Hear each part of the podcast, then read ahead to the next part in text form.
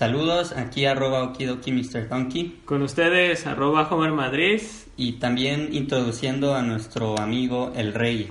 Buenas tardes, guapísimos. Aquí Vegeta777 en un nuevo video más de Minecraft. Eh, entonces comenzamos. Cortinilla.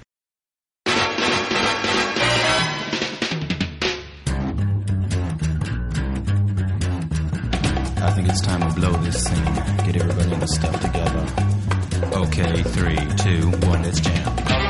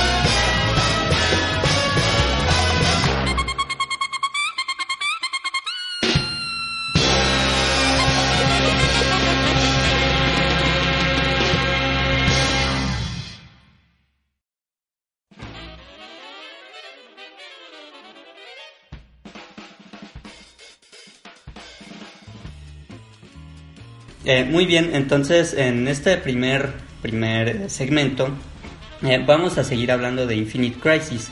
Si bien recuerdo, eh, dejé como especificado que pues ya se iba a presentar el, el conflicto, ¿no? Superboy ya se había presentado ante, ante los héroes. De hecho, específicamente no sé si lo dije tan explícito, pero se presenta con su Superboy, como el Superboy del otro universo, ¿no? Entonces, eh, eh, se presenta con este Superboy y, y, se crea todo este conflicto de que les dice de que no, tú no haces tu chamba bien, entonces pues o cooperan o cuello, ¿no? En resumen. Entonces... Qué rápido resumen de nuestro querido amigo, que Eh. antes de que entre el tema tenemos que hablar de algo muy importante que no puedo aguantarlo. Tenemos un amigo con nuevo look, Ah, se el ve rey. horrible. Qué bueno, qué bueno que... Qué bueno que nos damos ánimos entre amigos. La, la verdad es que estaba bien guapo, pero se quitó como 10 kilos de guapo.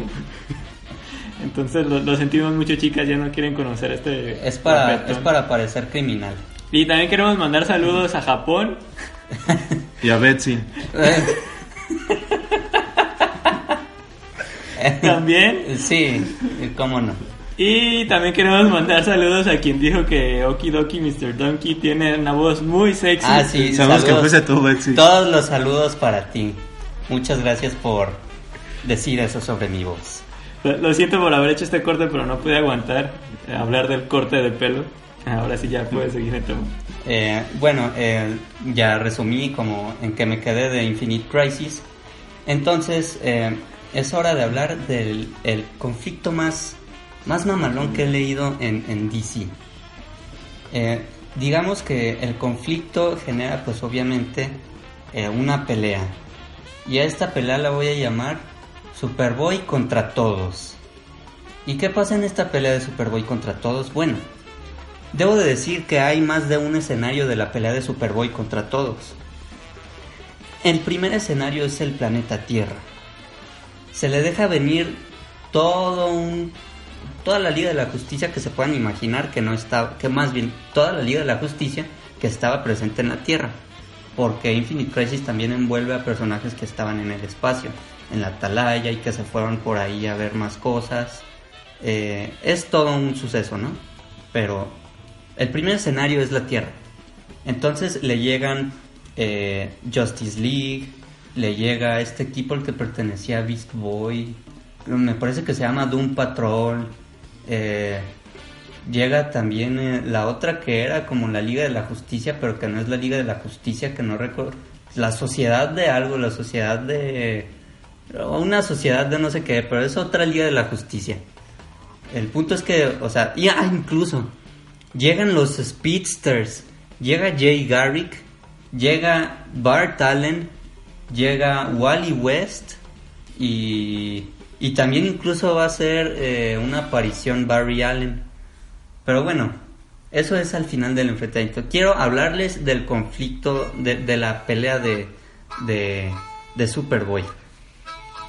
Obviamente primero pelea un ratito contra Connor, Kent, que es el Superboy, se dan sus, sus buenos guamazos, entonces el Superboy superviviente eh, le gana, ¿no? Eh, digamos que solo le mete una buena golpiza, entonces Connor pide refuerzos de los Teen Titans, ah, también llegan los Teen Titans, como lo pude haber olvidado.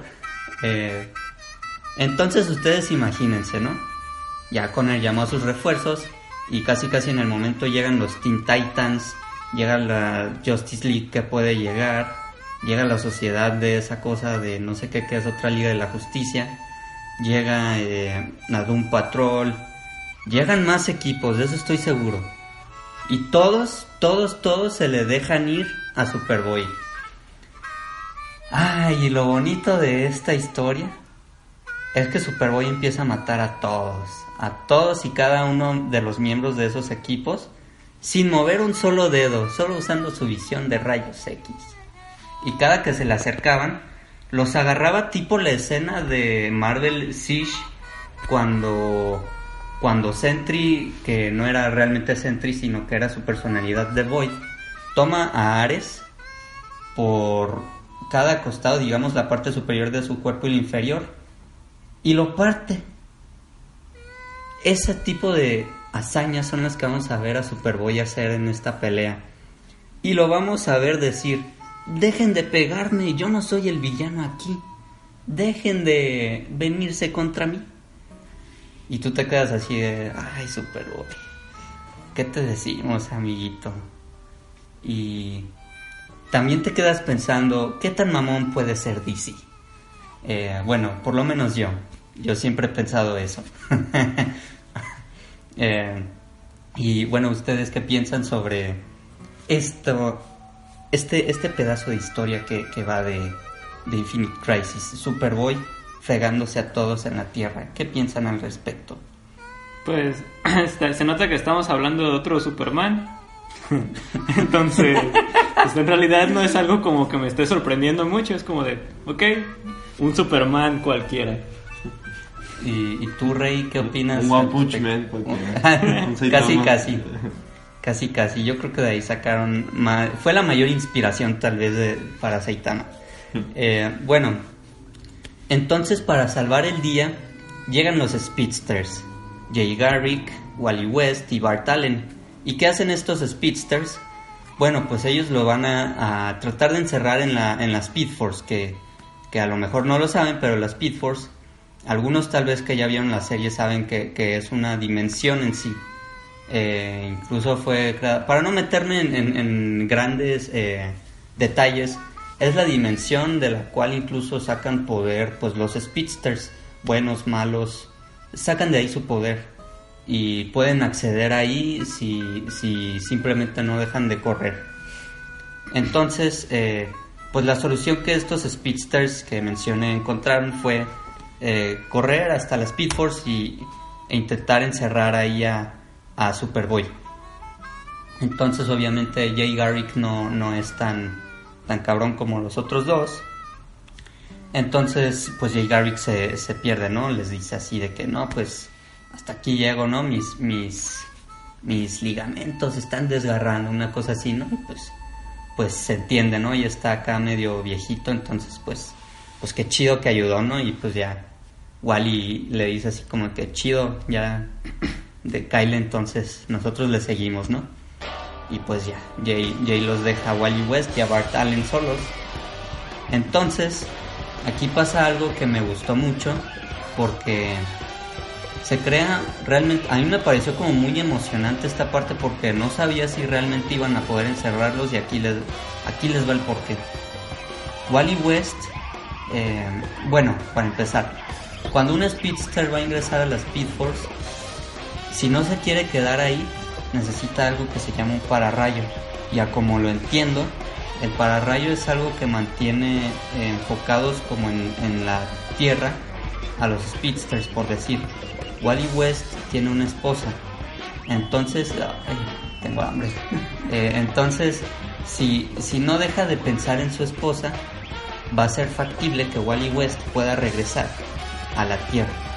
Pero si deja de pensar en su esposa, entonces se va a perder en la Speed Force. Para decirlo resumidamente y no entrar mucho en detalles. Entonces, Wally West y Bart Allen van corriendo para encerrar a Superboy en la Speed Force. Y pues Wally West eh, como que no, no pudo mantener su pararrayos y se empezó a, a- desintegrar mientras iba corriendo con, con Bart. Se empezó a desintegrar y pues él, él se pierde en la Speed Force, ¿no? Y pues no sin antes decirle a Bart que cabe recalcar, Bart Allen es Kid Flash.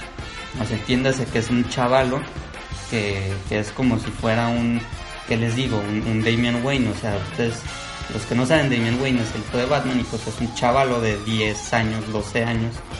Entonces, ustedes imagínense, ¿no? O sea, un speedster de unos 12 años que si bien, eh, como sea, no hay, no hay que...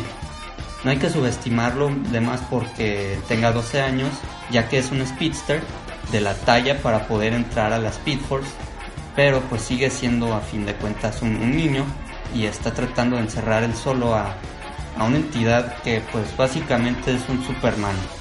Entonces, eh, pues obviamente Bart Allen sigue corriendo, y Wally West le dice que siga corriendo, que pues obviamente ya no les falta mucho para entrar. Entonces eh, vemos cómo Superboy eh, trata de, de, de golpear a Bart Allen, ¿no? Este, tanto física como emocionalmente acá de que no, este, tú eres un niño y eres acá bien tonto, ¿no? O sea, tú no vas a poder encerrarme. No, qué, qué grandes insultos de niños. Pues, ay amigo, imagínate que tú vas corriendo y tratas de encerrar a Superboy, que es mucho más fuerte que tú y que en cualquier momento puede aventar tus rayos, te, te puede aventar rayos X. O sea, no sabes realmente si sí vas a lograr. eh, sobre todo porque ya no tienes el apoyo moral de las figuras que, que son más autoridad que tú en el poder que se supone dominas. Entonces, pues Bart Allen pues trata de hacer lo que puede y me gusta mucho porque finalmente vemos a alguien que realmente le pega a Superboy y fue nada más y nada menos que Bart Allen enojado por los insultos que Superboy le dio. Mientras lo metía, Bart Allen se enoja por los insultos que, que Superboy le, le, le dijo y le pone una golpiza así en la cara de que no soy tonto y ustedes se imaginarán así de que con cada palabra le da como tres golpes en la cara, ¿no? Si te decimos pelón, ¿nos vas a hacer eso? No soy tan, tan rápido como Bart Allen. Eh, y tampoco tengo tanto pelo como Bart Allen. No tienes pelo. Lo siento, muchachos, no tiene pelo. Eh, entonces, eh, pues sí, justo cuando, cuando están en ese conflicto, aparece nada más y nada menos que Barry Allen. Junto con los otros Speedsters que estaban atrapados en la Speed Force, que, que son héroes. Entonces es Barry Allen, también se presenta Max Mercury, eh, se presenta Johnny Quick, que pues en general solo basta con decir que son otros velocistas y también Max Mercury ha sido el que es el mentor de Bart Allen. Entonces verlo salir de la Speed Force para darle un jalón a Superboy ayudándole a Bart Allen es realmente un momento pues emotivo porque te quedabas con cierta como emoción de no saber si realmente Bart Allen iba a lograr encerrar a Superboy. Eh, pero al fin de cuentas log- logra hacerlo con la ayuda de, de los demás Speedsters. Y bueno, se queda ahí un rato pero escapa. ¿Por qué? ¿Por qué? Pues porque es Superboy. De hecho, el mismo eh, Barry Allen, me parece, eh, dice de que no, pues este, pues es que sí es muy, está muy cabrón, ¿no? Eh, lo teníamos vigilado y todo, pero pues un- una, una distraidita y se nos escapó el chaval. Entonces, eh, pues sí, a fin de cuentas se escapa Pero oh sorpresa, llega con una armadura que lo convierte, lo hace más poderoso.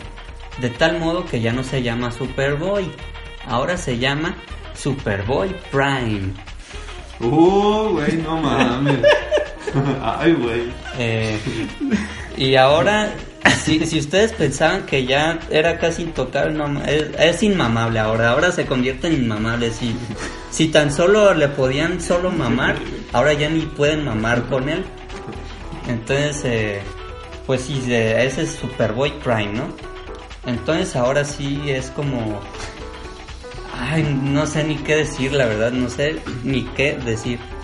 Pero el punto es que llega Superboy Prime con su armadura de malote que le otorga como una eh, como una recarga de energía continua. Eh, entonces, eh, pues ya ahora sí es prácticamente invencible, ¿no? Digo, ahora sí los únicos que le pueden hacer frente son aquellos que sean realmente super. Y pues también aquí hay este entran otros nuevos personajes que bueno, no tan nuevos, pero simplemente yo no los había narrado tal cual.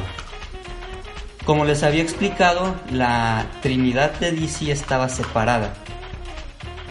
Esta Trinidad es Superman, Batman y la Mujer Maravilla. Estaban separados por cuestiones que expliqué incluso desde la primera parte porque eh, la Mujer Maravilla asesina a un tal Maxwell Lord y esto generó un conflicto de ideas entre la Trinidad y se separaron. Entonces, eh, pues a- tal vez no lo saben, pero existe en DC lo que son como las figuras que serán la futura Trinidad. Y pues quienes conforman a esta Trinidad eh, juvenil, pues son nada más y nada menos que el Superboy, Connor Kent, que, fue golpeado por el Superboy Prime, ahora ya en a estas alturas el Superboy Prime. Eh, pues bueno, él, él es el, el, el Superboy, ¿no? Él es el que va a, de cierto modo, a, a hacer la figura de Superman. Entonces ahí está el primer miembro. El segundo miembro de, de la, esta, de esta futura Trinidad va a ser Dick Grayson, que si no lo conocen, él fue el primer Robin y pues ahora es Nightwing. Eh, y también eh, la siguiente figura que, que va a pasar a ser, eh, digamos, o a sustituir a Wonder Woman, pues es Wonder Girl, que realmente no recuerdo su nombre, pero pues esta va a ser la trinidad que va a tratar de hacer frente a Superboy Prime y a Lex Luthor. Y ahora sí ya me estoy adentrando más. Ah, ah, y también voy a introducir de una vez a otro personaje, que viene siendo la Supergirl, que pues era de, de otro universo y se llama eh, Power Girl.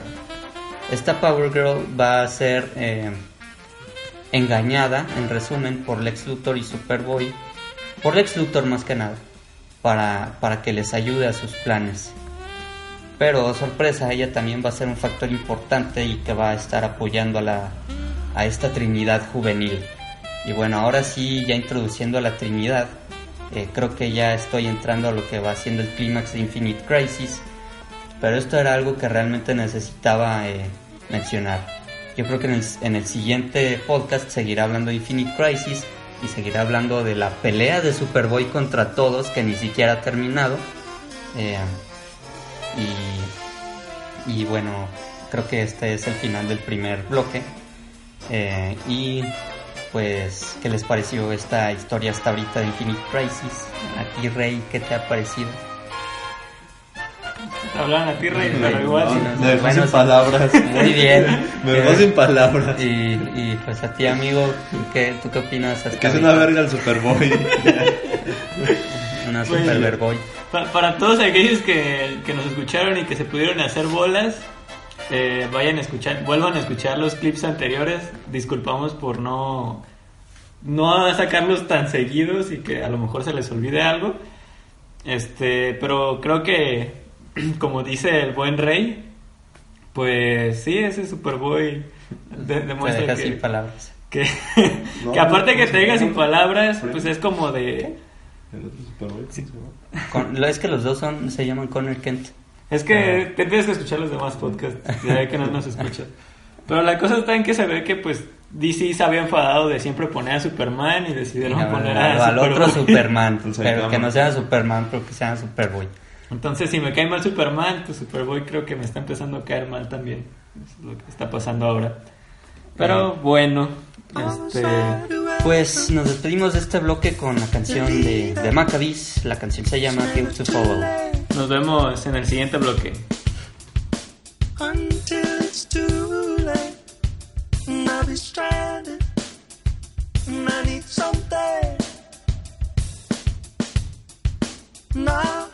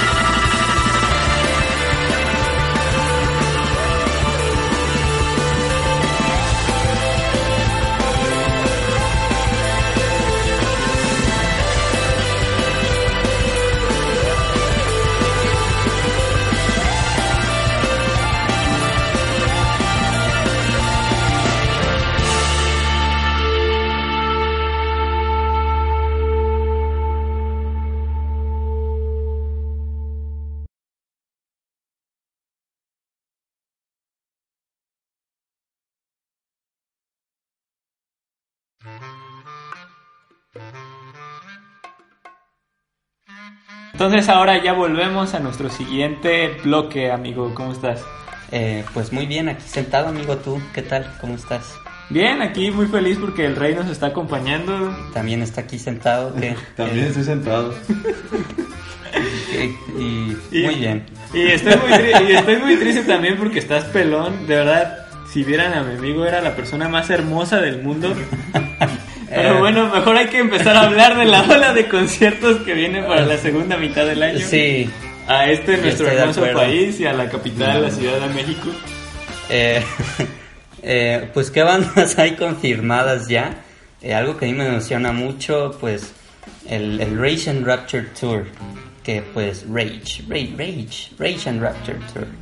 Va a venir Blondie y va a venir Garbage. Que si bien yo ya vi a Garbage el año pasado cuando se presentaron en Guadalajara en el Teatro Diana, Que duró Pues- meses hablando de Garbage. y meses escuchando Garbage. Y bueno, de hecho todavía escucho a Garbage, pero ya no con tanta emoción como, como en esos días, pero pues ahora la voy a volver a escuchar con, con la misma emoción tal vez, eh, porque pues sí, sí me laten mucho eh, varios discos de, de Garbage y pues sí estoy... Me quedé con un crush de, de Shirley Manson, con Shirley Manson, aunque ya esté pasadita de, de añejos, De, de pero... 50 años. pero, pero se sigue viendo muy bien. Eh, y pues, y pues qué decir de, de Blondie, ¿no? Eh, pues sí me gustaría escuchar acá unos clásicos como Heart of Glass o, o Rapture, o pues qué decir también de, de la de Hanging on the Telephone. Ba- ba- Bandas que seguramente tu papá le encantaban y a su hijo también. Y que pusimos una canción de Blondie hace un par de podcasts. Sí, de hecho como en el pasado, no tercero me acuerdo. parece, cuarto tal vez. Entonces, si no la conocían, ya, ya, ya la conocen. Por ahí les pusimos una rola. Eh, ¿Y qué más? ¿Quién más va a venir? Red Hot Chili Peppers va a venir. Eh, pues estaba muy emocionado porque vinieran, porque esta vez sí no me los quería perder. Eh, ven- vienen promocionando lo que va a ser su disco. Ay, se me viene olvidando cómo se llama. E- ese disco que no tiene a John Frusciante, ese. El, el segundo disco que no tiene a John Frusciante. Eh, mm, Darkness es. No, ese es el nombre de la canción. Bueno, el nuevo disco. Mátenme por no acordarme del nombre, porque sí lo escuché varias veces y no me acuerdo de cómo se llama. Eh, bueno, el Rage and Rapture Tour, eh, Red Hot Chili Peppers. Eh, una de las bandas también que viene celebrando ya su 15 aniversario de su primer disco es Interpol. Eh, esta banda que pues a mí me gusta mucho, yo casi casi pasé también mi adolescencia con, con esta banda. Eh, en el 2002 sacaron su primer disco, eh, Turn on the Bright Lights, es, es verdaderamente icónico. Eh, pues sí, tiene un sonido que básicamente...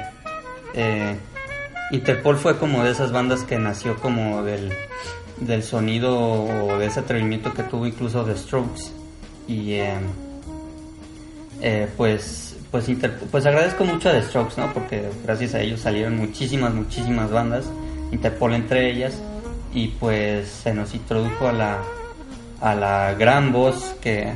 Ah, aquí estamos viendo ya el, el nombre del álbum de Red Hot Chili Peppers que lo sacamos de, de nuestras memorias fotográficas, amigo. Como mencionábamos la vez que hablábamos de las superbandas. Sí, siempre pasa. Eh, el nombre del, del álbum es The Getaway. Ya, ya no me deben de matar. Oye, y la página de internet de Red Hot Chili Peppers está bien cagada. En nuestra memoria. De verdad, métanse. no puedo creer que tengan un panal de abejas, es demasiado perturbante para mi mente. Y pinches abejitas me dan miedo. Pero Ah. bueno, eso eso es algo algo que no es, no es que lo estemos viendo, simplemente es un... Lo imaginé. Es algo que nos acabamos de acordar. Sí, me acuerdo cuando vi por primera vez la página de Hot Chili Sí, Peppers, me dio mucho miedo. Hace como cinco minutos. Menos. Menos. menos. Eh, este. ¿Y, y qué más estaba diciendo? Ah, sí, Interpol. Eh, en el 2002 sacó su primer disco, Turn on the Bright Lights, y pues fue icónico. La voz de, Paul Banks eh, es algo que ha resonado mucho y muchas bandas también han salido con, con un sonido como el Interpol, más o menos. Y. em, pues ese disco de Turn on the Bright Lights pues sí, sí se queda como grabado y van a venir a celebrar de hecho el 15 aniversario del, lanzamiento de- del Turn on the Bright Lights que pues sí, sí me tiene emocionado pero un poco medio medio bajoneado porque solo van a venir a, a- a la Ciudad de México a pues a festejarlo, ¿no? No, no se van a pasar por, por nuestras tierras de, de estudiantes tapatíos, amigo. Eh, No, pues. Es que no, ah, no, la verdad es que no tenemos también tan buen ambiente en Guadalajara. Aunque fíjate que en el año, me parece fue en el año 2015, eh, sí vinieron cuando sacaron su disco El Pintor. Pero a un festival, No, no, no fue, fue presentación acá ellos solos. Y de hecho tuve la oportunidad de... me parece que una banda que les abrió, pero no me acuerdo del nombre, pero es una de estas bandas mexicanas que, que están acá medio chillas. los caras de pizza. Eh, sí, claro, las caras de pizza. eh, abriendo con las canciones de Bob Esponja. Este, eh, para aquellos que no saben, el punto es que Los Caras de Pizza es una banda que, que pues teníamos en la, en la prepa, en nuestros bellos años de la prepa, amigo. Los mejores de toda la vida. Eh, y No, pues, no es cierto. No, la- la la- la- Fueron buenos años. Fueron en buenos años, pero ha habido mejores años. Eh, este, eh, Cabe decir que en ese tiempo Okidoki Mr. Donkey sí tenía pelo Pero, y, y no, No- tenía no una Tinder. y, y no tenía una gran panza que se carga en este momento. Nah, Ah, el otro día estaba viendo tus fotos de prepa y de verdad no tenías esa panza. güey. pero ya otra vez ya no tengo, amigo. Sí, sí, créelo, créelo. Tienen la cabeza uno. ok, eso creemos. Pero, ay, ¿qué más? Bueno, se- seguimos hablando de bandas Eh, que, que vienen para acá o que ajá, están Interpol. girando. Interpol y quién, quién más. ¿Tú, Eh. tú no sabes, Rey, de alguna banda? Ya, bueno. Bueno, yo, así música como que la está mencionando. ¿Cómo se llama? Oh. Es, es música muy comercial, muy genérica. Muy Yo espero comercial. así como música de cultura, Maluma, J Balvin, no, Nacho, Pitbull. O sea, que hablan sobre los derechos de la mujer como Cuatro Baby. También es... Ma- es Maluma muy- viene a Guadalajara, ¿no? No. Ah, de hecho creo que sí, y de hecho, ¿sabes que viene como en mayo?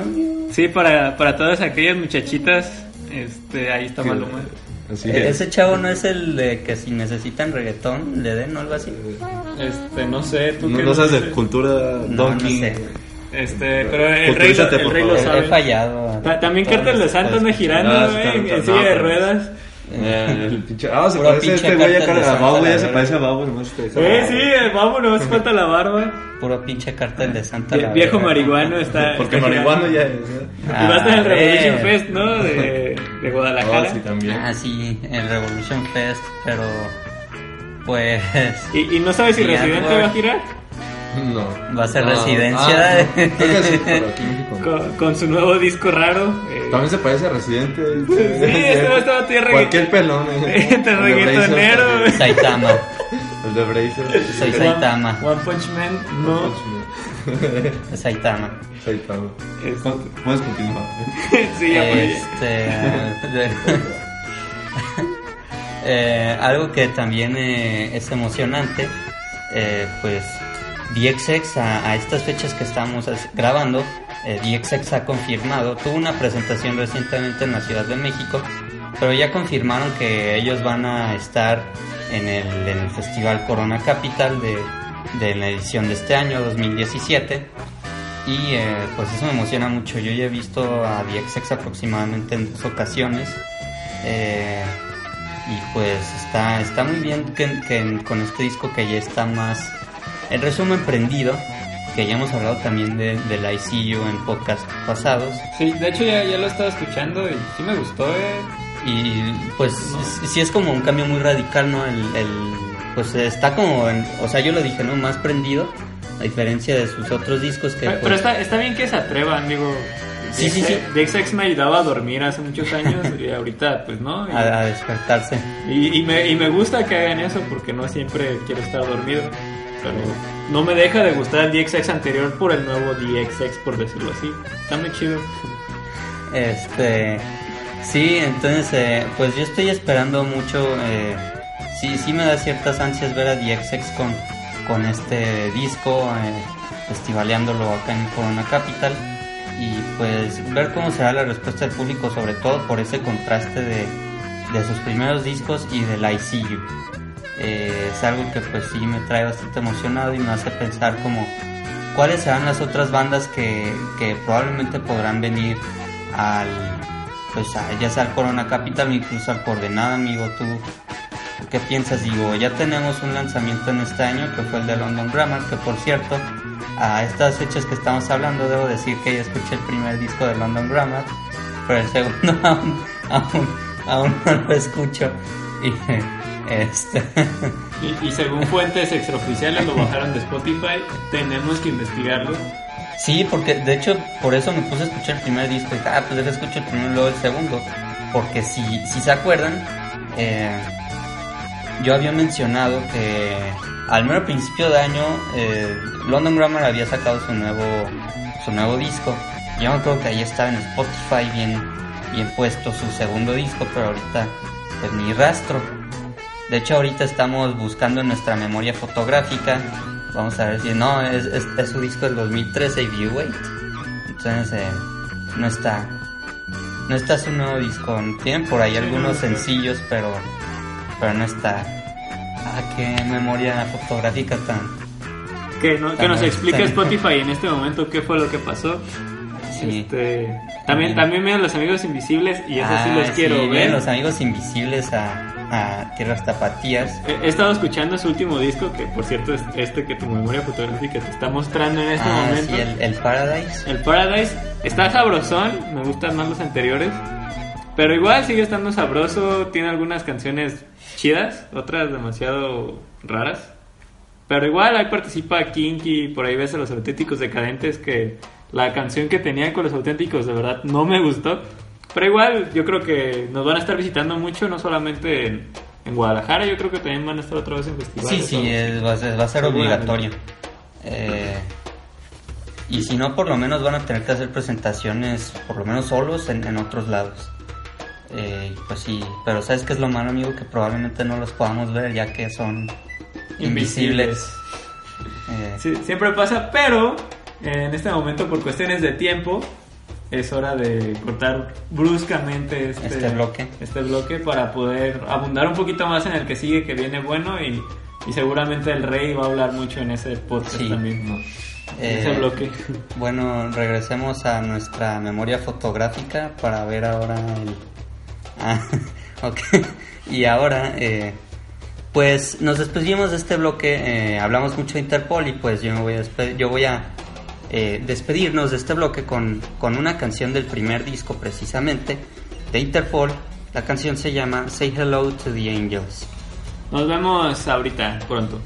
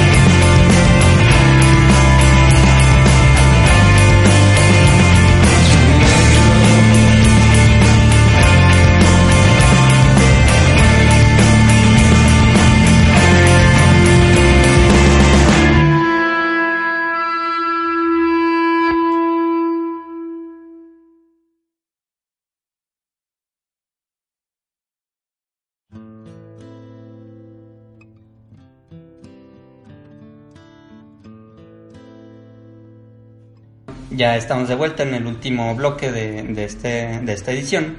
Y vamos a hablar de algo muy, muy, muy triste.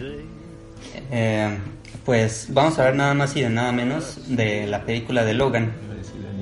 A- Aunque, aunque ya tenemos rato que salió y ya la vimos casi todos, o eso espero, y yo creo que ya hasta se quitó de todas las carteleras del mundo. Aún está en cartelera, y yo agradezco eso. Yo quiero la oportunidad de verlo una vez más.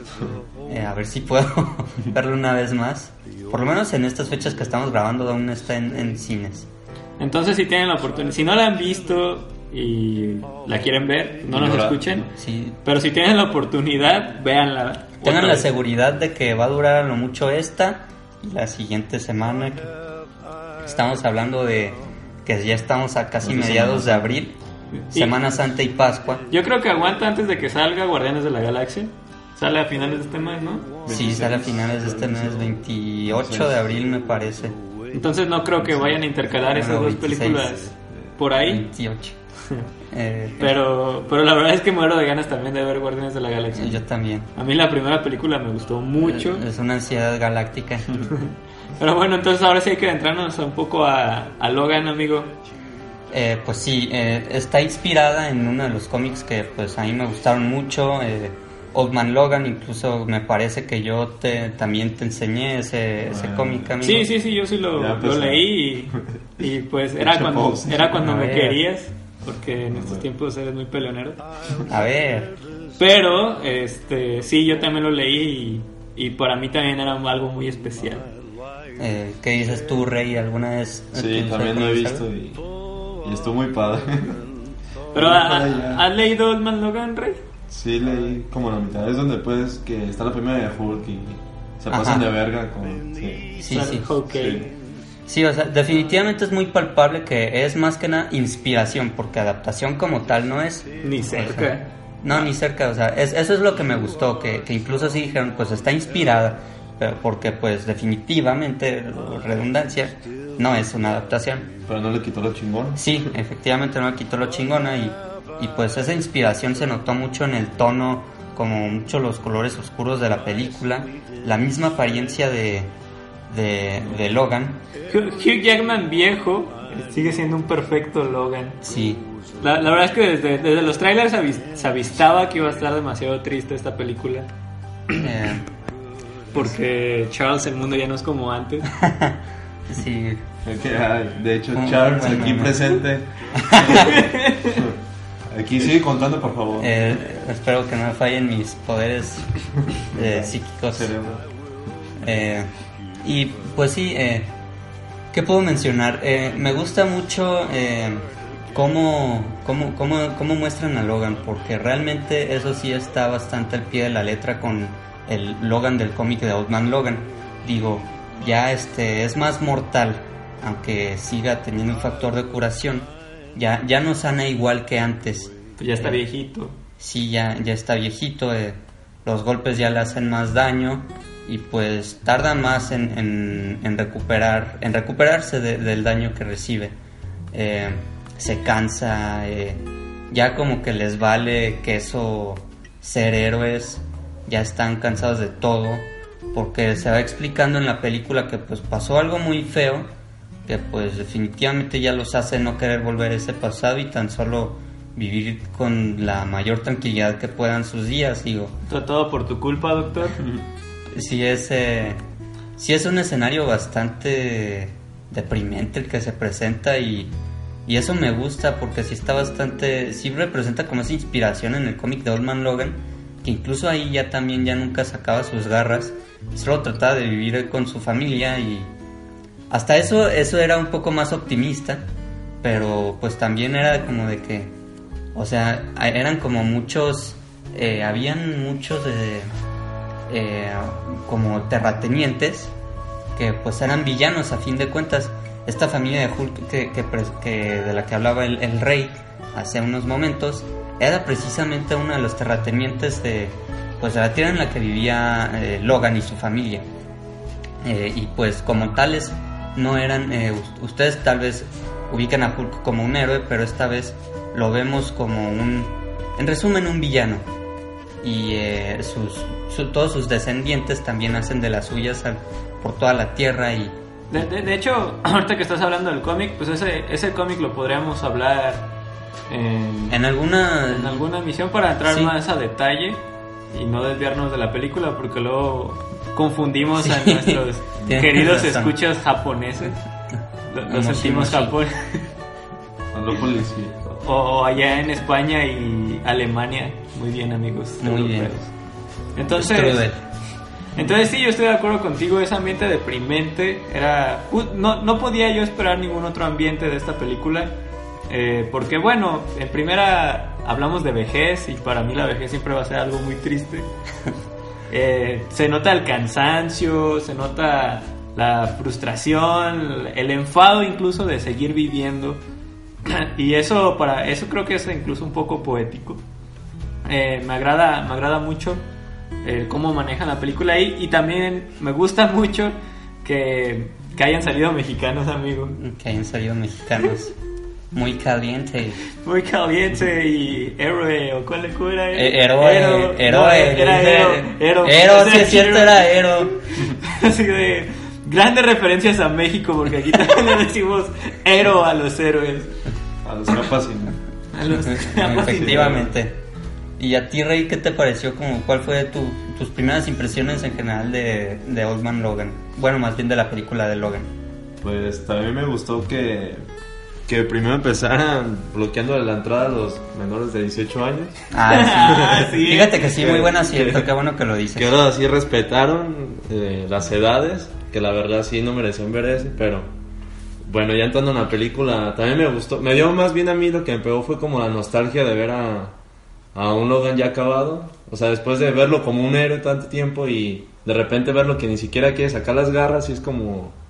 Bueno, ya también yo crecí y valió verga. Me, me y identifico yo, yo tampoco las quiero sacar a la verga yo yo. no saco el ganso porque y fue una representación exacta Sí. de Logan me, me pegó en- o sea la verdad sí o sea el tono de oscuro y todas las escenas violentas que nunca hubo en todas las películas X-Men pues como que dieron un cambio a todo toda la toda la forma de que hemos visto a Logan y creo que fue un ingrediente para hacerla de las mejores de De de la Wolverine, franquicia también ajá, de los X-Men incluso Por- Porque Sí. incluso el Orígenes, donde estaba Weapon X, no, no estuvo violento, ¿sí?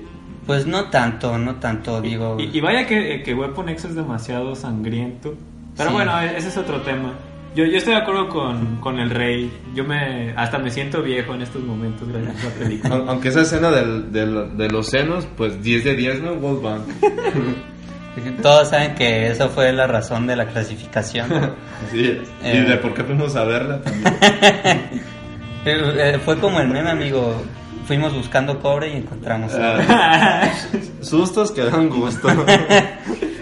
Ta- ta- También hablando de la clasificación C, me encantó que no se guardara nada la violencia. Ah, sí. Sí. Sí, la, la verdad si se hubieran guardado tan solo un litro menos de sangre hubiera salido inconforme. pero me encantó que hubiera sangre por todos lados. Eso, eso es un detalle que agrega mucho, que no, que no se tentara en el corazón ni siquiera porque era una niña la que estaba actuando. O sea, la, Ah, X23. la- o sea, la niña le, importó un huevo y ahí estaba tirando sangre por todos lados. Qué trauma para la niña a lo mejor, pero qué buena actuación se, se aventó y pues podemos hablar de ella en este momento, amigo. ¿Qué te Y pareció? pues, sí, hablando de la niña, pues mis respetos, eh, la verdad que buena actuación se aventó la morra. Eh, está saliendo como una oleada de, de niños que pues están bastante talentosos y Que que sí están, mutantes. Eh, digo, más allá de que la comparen con, con esta actriz Millie Bobby Brown, que es la actriz de Stranger Things, que actúa como Eleven, eh, a mí me parece que son diferentes situaciones que actuar, sobre todo porque la situación que actúa esta me parece que es española, Es la, española. la niña, No es mexicana, es- española. Eh, es, es, es, me parece como unas, mínimo unas 10 veces más violentas las situaciones que tiene que actuar que las situaciones de Eleven. Eh, porque lo de Eleven era incluso hasta, podría decir que algo más, eh, más psicológico, como de verla simplemente a ella como su cara. Eh, no todo, obviamente, pero bueno, no estamos hablando de Stranger Things. Acá estamos hablando de, la- de esta actriz que interpretó a X23. Me pareció que ella tuvo que imprimir mucho, mucha onda de actuación en, en sus, en sus movimientos porque pues obviamente ella viene siendo lo que es casi un clon de, de Logan. Eh, de hecho incluso tiene los mismos poderes de Logan. Eh, Menos las garritas de los pies. eso- Sí, digo, o sea, tampoco tan iguales, pero también le salen garras. Eh, la diferencia es que en lugar de que le salgan tres de las manos, salen le salen dos, pero la tercera le sale cada una de los pies. Eh, eh, y, eh, ¿qué más? Pues me parece bastante crudo, crudísimo, el hecho de poner en situaciones de violencia pues a una niña. que pues vemos de entrada como pues el conflicto principal de la película esto me pareció también algo muy brillante digo no todos los villanos tienen que querer dominar el mundo o algo así y se me hizo como algo que amé odiar de este villano que él lo único que quería era atrapar a Charles y a la niña si bien recuerdo y pues obviamente él su chamba era solo atraparlos no pero obviamente todos nos imaginamos que los van a matar o sea, el villano principal no quiere nada más que eso, atrapar a la niña, a Charles, y se acabó. Pero este villano no tiene siquiera el poder necesario para pelear contra, contra la niña. O sea, es, es bastante cobarde, se esconde siempre detrás de, de, de convoys, de, pelotones de soldados que están bajo su mando, que ellos hacen todos los ataques y pues él se queda atrás, pues como un cobarde, ¿no? Digo, sí, sí me da como ese coraje de ese personaje porque, pues por lo que le hace a, a- a Logan y a la, a la niña y a Charles también. Eh, el- le aplaudo mucho a la niña porque me gustó mucho que a pesar de que fuera un personaje eh, que casi no hablaba, de todas maneras no era necesario. No lo porque- necesitaba Sí, no lo necesitaba Poquito. eh, todas sus escenas de violencia, sus caras de hasta yo sentía dolor cuando cuando la empala X24 que la agarra como si fuera una mochilita con sus garras. No friegues. Yo, yo creo que eso es todo, todo un trauma. Yo, yo la verdad esa escena me la quedo mucho. ¿Cómo diablos traen una niñita como si fuera una maleta atravesada desde el estómago? "Verga". Sí, de verdad esos gritos que pegó la niña ahí cuando cuando estaba sufriendo ese dolor, sí me quedé así, ay, caramba, me también los mismos güey". gritos de furia de la niña te Sí. llegaban, ¿eh? O sea, Era de que pega, pega, pega. Sentías de verdad la furia o lo, lo furiosa que podía estar por dentro por todo lo que le estaba pasando. Es un 10 de 10, amiguita. ¿eh? Y, y de hecho a decir que para mí como... como Pedoverse.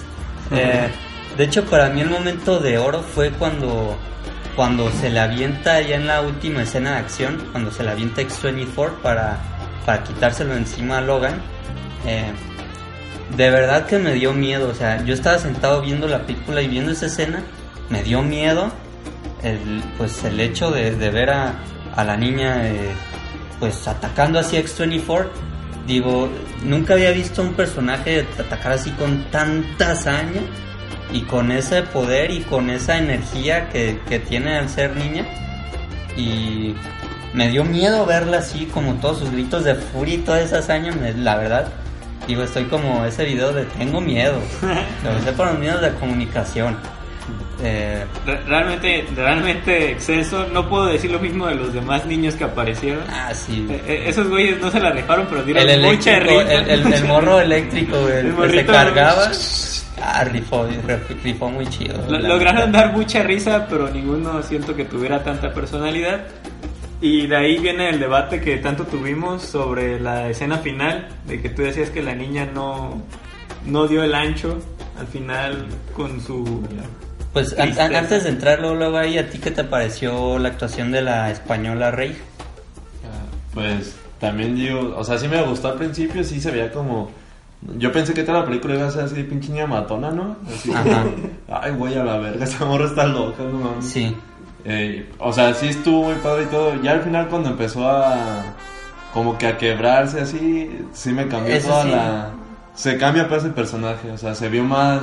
Se libró los sentimientos y hablan español, no mames. Sí, habla O sea, español. que- Pues es español. eh, No, los pues, españoles Pero el español hablan- estaba bien raro, yo, Sí. yo sentía que era como un doblaje, de repente como que... Yo no sé qué tiene el español que no se escuchan los malditos micrófonos, güey. Yo también. Se Es el racismo pues, Pero sí, en general, en general fue, o sea, estuvo O la la Tercera para su edad, sí. Estuvo muy bueno. Estuvo muy buena, la verdad. Eh, pues bueno, ahora sí entramos a ese debate de la escena de spoiler alert, aunque nos vale verga. eh, de, de X23 ya despidiéndose de, de Logan, porque pues como sabemos, al final Logan se muere. Spoiler. eh, Y, y luego, pues empezamos con el rey. ¿A ti te pareció que faltó que la niña fuera más dramática? en esa escena en específico. Te, te- Cuando estaba tirado así. Sí, Ya cuando se estaba cruz. despidiendo así, Ah, ¿en la cruz? no, ¿Cuando en la cruz. Bueno, No, es Yo, que. yo me refiero a la escena en la que está ahí con Logan así. ah, cuando que, está empalado acá de... Sí, ya cuando se está despidiendo de él así en sus últimos momentos de vida. Yo A ver, hablo de esa escena. si- ¿Sientes que, que le faltó expresar más sus sentimientos de tristeza, que se quedó Bueno, sequita? mm, La neta, ahí sí, ya, pues yo estaba abriendo verga, ¿no? Ya estaba, llor- ya estaba llorando, así como, no mames, güey. Cualquier cosa que Cuando hubiera se- era sí, triste. Cuando se murió ese güey, ya me morí yo, así como, no mames, güey. O sea, sí, se, cuando empecé a decir esas cosas de papi, así sí dije, verga, güey, no mames. A, a mí la Es neta que- sí me conmovió muchísimo. Yo ya te dije por qué. A mí me dio tristeza, pero, o sea, si lo hubiera abrazado o algo así más, no sé, siento que sí encajaba con la niña dura del principio. Eh, Es que ahí tú lo dijiste. eh, Desde un inicio demostró que era una niña dura. No podía Sí. desbordarse, güey, ahí como casi casi Ta- También, o sea, fue una No niña sido que, que Logan la despreció, no, no, es como que la quería así, ya hasta el final que dijo güey de, ah, no mames, como que si te quiero, pues también, ¿no? Así de, chinga tu madre, no te voy a Eh, abrazar. Es que es como, es como, o sea, como si hubieras visto llorar a Logan acá todo muerto chillando en el suelo. Ah, sí pero cuando Logan chilló, güey. Pero, pero, escena, ¿cómo chilló? Yo chillé, güey. Pero cómo chilló, Cuando- una lágrima, güey. Güey, Con eso pues, tenías con para, eso me mató a la verdad. tenías para matarte. Pero es que, güey, ahí influyeron muchas cosas. O sea, fue el close-up, fue la ejecución excelsa de Hugh Jackman al decir la misma línea dos veces y cómo las dijo con esa emoción. Eh, no Pero, pero, o sea, es- eso es un trabajo que vino haciendo Hugh, Hugh Jackman en todas las películas donde siempre se mostró como un frío, como un vale madre, güey. Que no le importa nada, que no mostraba sus sentimientos porque era un hombre de verdad. Ponchito. Pero, pero no, o sea, y por eso al llegar a ese punto, pues obviamente te rompe, güey. No ocupa, no ocupa a alguien tirarse al suelo para decir, güey, que qué dramático estuvo esta escena. Y eso es lo que yo creo de la pero, niña. pero ahí te va, ahí te va. Es que estaba en shock la niña. Pon- Ponle, ponle, deja de fuera el shock. O sea, ¿tú crees que Hugh Jackman tampoco, Hugh Jackman, Logan tampoco estaba en Es lo mismo. Ya después de vez. 17 años son son lo mismo Hugh Jackman y Logan. Eh, ¿Tú crees que él tampoco estaba en shock? Digo, eh, la escena de Hugh Jackman se entiende a la perfección, pero tú sí puedes ver más emoción que incluso la emoción que muestra la, la- esta niña en, en esa escena en específico. Yo no estoy diciendo de nuevo, o sea, pudo haber sido algo tan sutil, pero tan expresivo como, lo, como Logan llorando, pero no logró ser eso. O sea, yo hubiera estado feliz que hubiera logrado esa misma expresión, porque no ocupabas más que eso. O sea, era tan sencillo y, no ocupabas realmente tanto background porque como te hacías la idea de, la vida que había llevado la niña, ¿no? Entonces, con que hubiera tenido lo más cercano que pueda la expresión que tuvo Hugh Jackman ahí, para mí hubiera sido oro puro. Pero, pero bueno, ahora, ahora que, lo, que lo estoy pensando, otra cosa que dijo el rey que es acertada. O sea, si comparas esa escena con la otra, incluso con el tiempo que se conocía la niña con Logan, o sea, aunque fuera casi su papá y todo, pero apenas iban conociendo. Y Logan del 95% del tiempo la despreció. Y hasta que vio que era chida, dijo, bueno, ok. Me muero. me muero. Pero de ahí en fuera, o sea, la niña apenas la iba conociendo. No, yo siento que ni- no podía ser tan dramático como la otra cosa que pasó, que no la quiero decir porque me duele. Y que Logan sacó todo, todo eso. Porque sí, o sea, ¿qué comparas esa relación que tenía con la relación que tenía la niña que llevaba no sé cuánto tiempo pasó en la película? Pero conviviendo con Logan, que siempre estuvo borracho y que siempre estuvo a de verga, güey. Pues no, yo creo que la, en él, yo la justifico. Pero sí, creo que tienes razón en que pudo haber sido más emotivo. Ella me estás Es como una mamá luchona, este Logan. Solo, solo a eso quería llegar. En esa escena en específico, la niña pudo demostrar más emoción. ¿Y por qué digo eso? O sea, yo digo que era capaz. ¿Por qué? Porque la vimos de hecho mostrar más emoción en otras situaciones. Y yo creo que era muy capaz de lograr esa emoción en la que pues ya acordamos que pudo haberlo hecho. Eh, y pues sí, o sea, yo siempre me voy a quedar con eso, pero de ahí a que la escena ya del entierro, eh, eso sí, la verdad sí me llevó.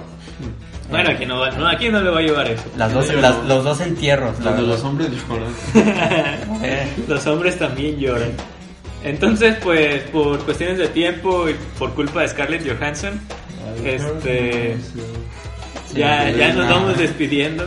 Eh, y bueno, eh, pues para resumir eh, esta, eh, de alguna manera este camino de, de Logan, eh, pues yo creo que cae muy bien esta canción que yo escuché en el primer ending de un anime llamado Monster, que pues que me gusta mucho, que yo creo que sí representa este, esta vida de Logan.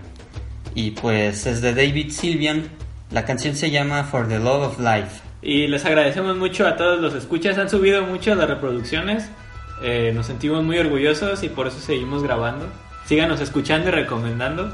Pues bueno, aquí estuvo nuestro, nuestro integrante honorario, el Rey. Muchas gracias, Rey, por acompañarnos hoy y decir tantas cosas tan hermosas. Ya saben, como en otros, de otros cinco podcasts, ¿no? ¿verdad? Acompaña. Es probable. Si, si les gustó el Rey y nos escuchan más gracias que está aquí, hasta nos lo llevamos al cabrón. Ahí en el Revolution, ¿no? Claro, Eh, hacemos un live stream o algo.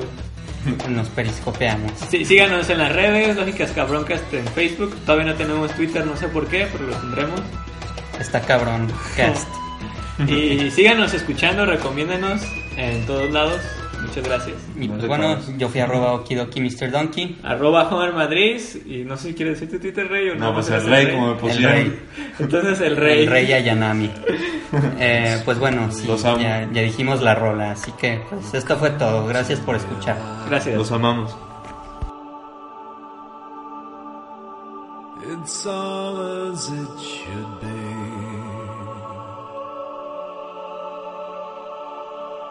You can only do so much. If you're game enough, you could place your trust in me.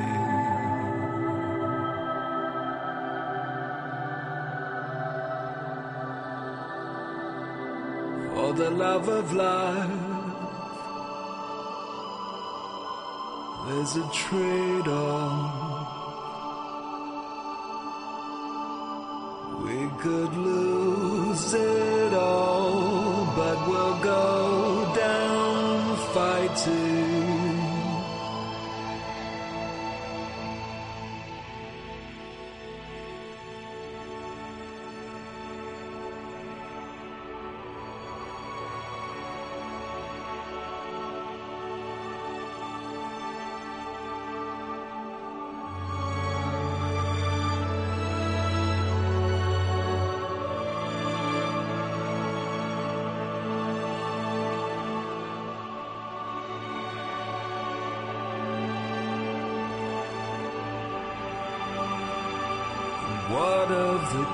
children?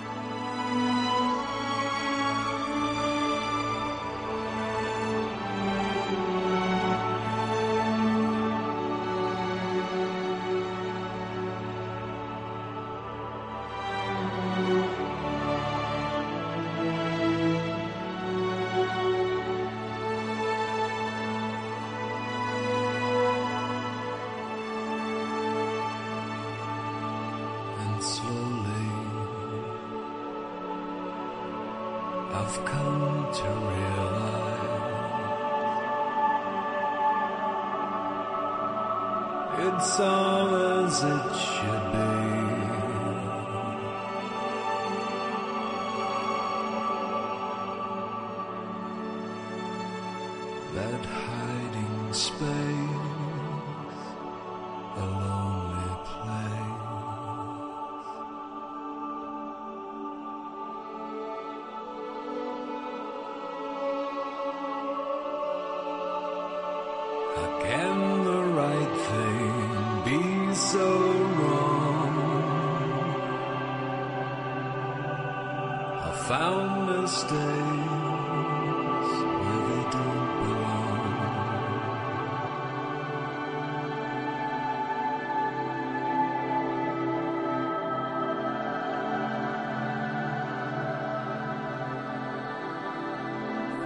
Love of life